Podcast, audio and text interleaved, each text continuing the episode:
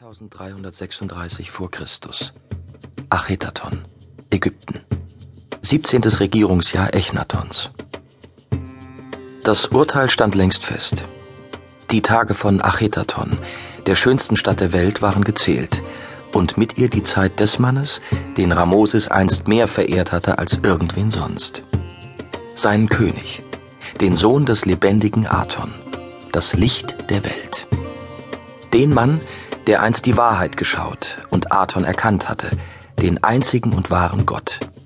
Der Mann, der die Götter des Reiches gestürzt, die Tempel geschlossen, den Namen Amuns aus allen Reliefs getilgt und die Vermögen der Priester eingezogen hatte.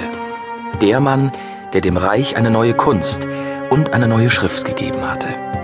Der Mann, der Wahrheit, Liebe und Frieden predigte und damit gleichzeitig unermessliches Leid, Terror und Chaos über das Land gebracht hatte. Der Mann, den sie einen Ketzer nannten. Die Stadt am Ostufer des Nils, erbaut in nur drei Jahren zum Ruhme Athons, hatte einst an die 100.000 Einwohner gezählt.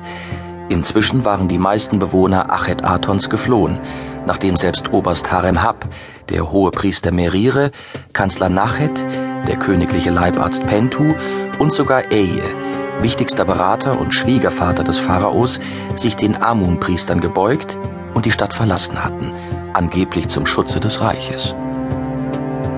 Ramosis machte sich jedoch keine Illusionen über die wahren Motive. Das Böse brach sich Bahn. Es würde die Häuser der Beamten und Handwerker ebenso zermalmen wie den Königspalast und die Tempel.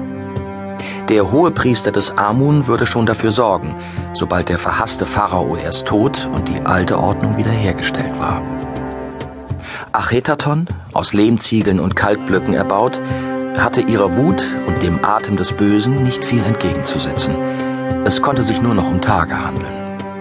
Ramosis beeilte sich, denn es würde bald hell werden er wollte rechtzeitig zum Sonnenaufgangsgebet im Nordpalast sein, in den sich die Königin vor über drei Jahren zurückgezogen hatte. Was jedermann verwundert hatte, denn Nofretete, die öffentlich gerne mit dem blauen Kriegshelm aufgetreten war, hatte vielen immer als wahre Herrscherin des Reiches gegolten, als macht- und liebeshungrige Intrigantin und Magierin. Es gab Gerüchte, dass sie ihren Mann hundertfach betrogen hatte, mit Harem Hab, dem Jugendfreund des Pharaos und Oberst der Palastwache, mit Tutmosis, mit General Mai und dem Hohepriester Merire, mit Soldaten, Sklaven, Knaben und Handwerkern, und dass keine ihrer sechs Töchter von Echnaton gezeugt worden war, der in Wirklichkeit unfruchtbar sei und ohnehin nur mit seiner Mutter Teje hatte schlafen können. Oder mit seinen Töchtern, von denen er nach alter Sitte drei geheiratet hatte. Auch Maketaton. Ramosis, der seit einem Jahr seinen Dienst im großen Aton-Tempel versah, enthielt sich der allgemeinen Lästerei, obwohl er genug Grund hatte, den Pharao zu hassen. Aber der Glaube an Aton machte ihn stark. Vor einem Monat hatte die Königin ihn persönlich mit einer Geheimmission nach Theben entsandt, der alten Hauptstadt des Reiches. Ein lebensgefährlicher Auftrag für einen Aton-Priester. Nicht nur die Pest wütete in Theben. Terrorisiert durch Mahus Polizeischergen, die jeden brutal verfolgten, der noch an die alten Götter glaubte, blieben die Menschen einem gestaltlosen Gott überlassen, der ihnen Trost verweigerte und ihnen die alten Feste raubte. Den man nicht einmal Gott nennen durfte, sondern nur lebendiger Aton. Ein schwächlicher Gott, der gebot, seine Feinde zu lieben und der nicht einmal ein Jenseits bereithielt, auf das man hoffen konnte nach einem Leben voller Elend. Ein Gott des Nichts. Eine Stimme, die sich dem verrückten Pharao offenbart hatte. So hatte das Volk nach der Euphorie der ersten Jahre begonnen, Aton und seine Priester zu hassen. Ramosis wusste, dass sich die Menschen im Land wünschten, der Pharao möge bald sterben in seiner prächtigen, gottlosen Stadt.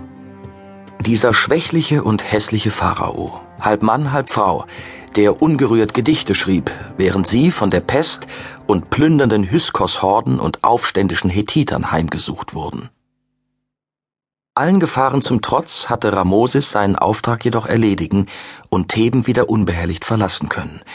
Doch er brachte furchtbare Nachrichten mit. Ganz ohne Eskorte, auf einem einfachen Pferdegespann, näherte er sich der ausgestorbenen Stadt von Süden und passierte zunächst Maru Aton,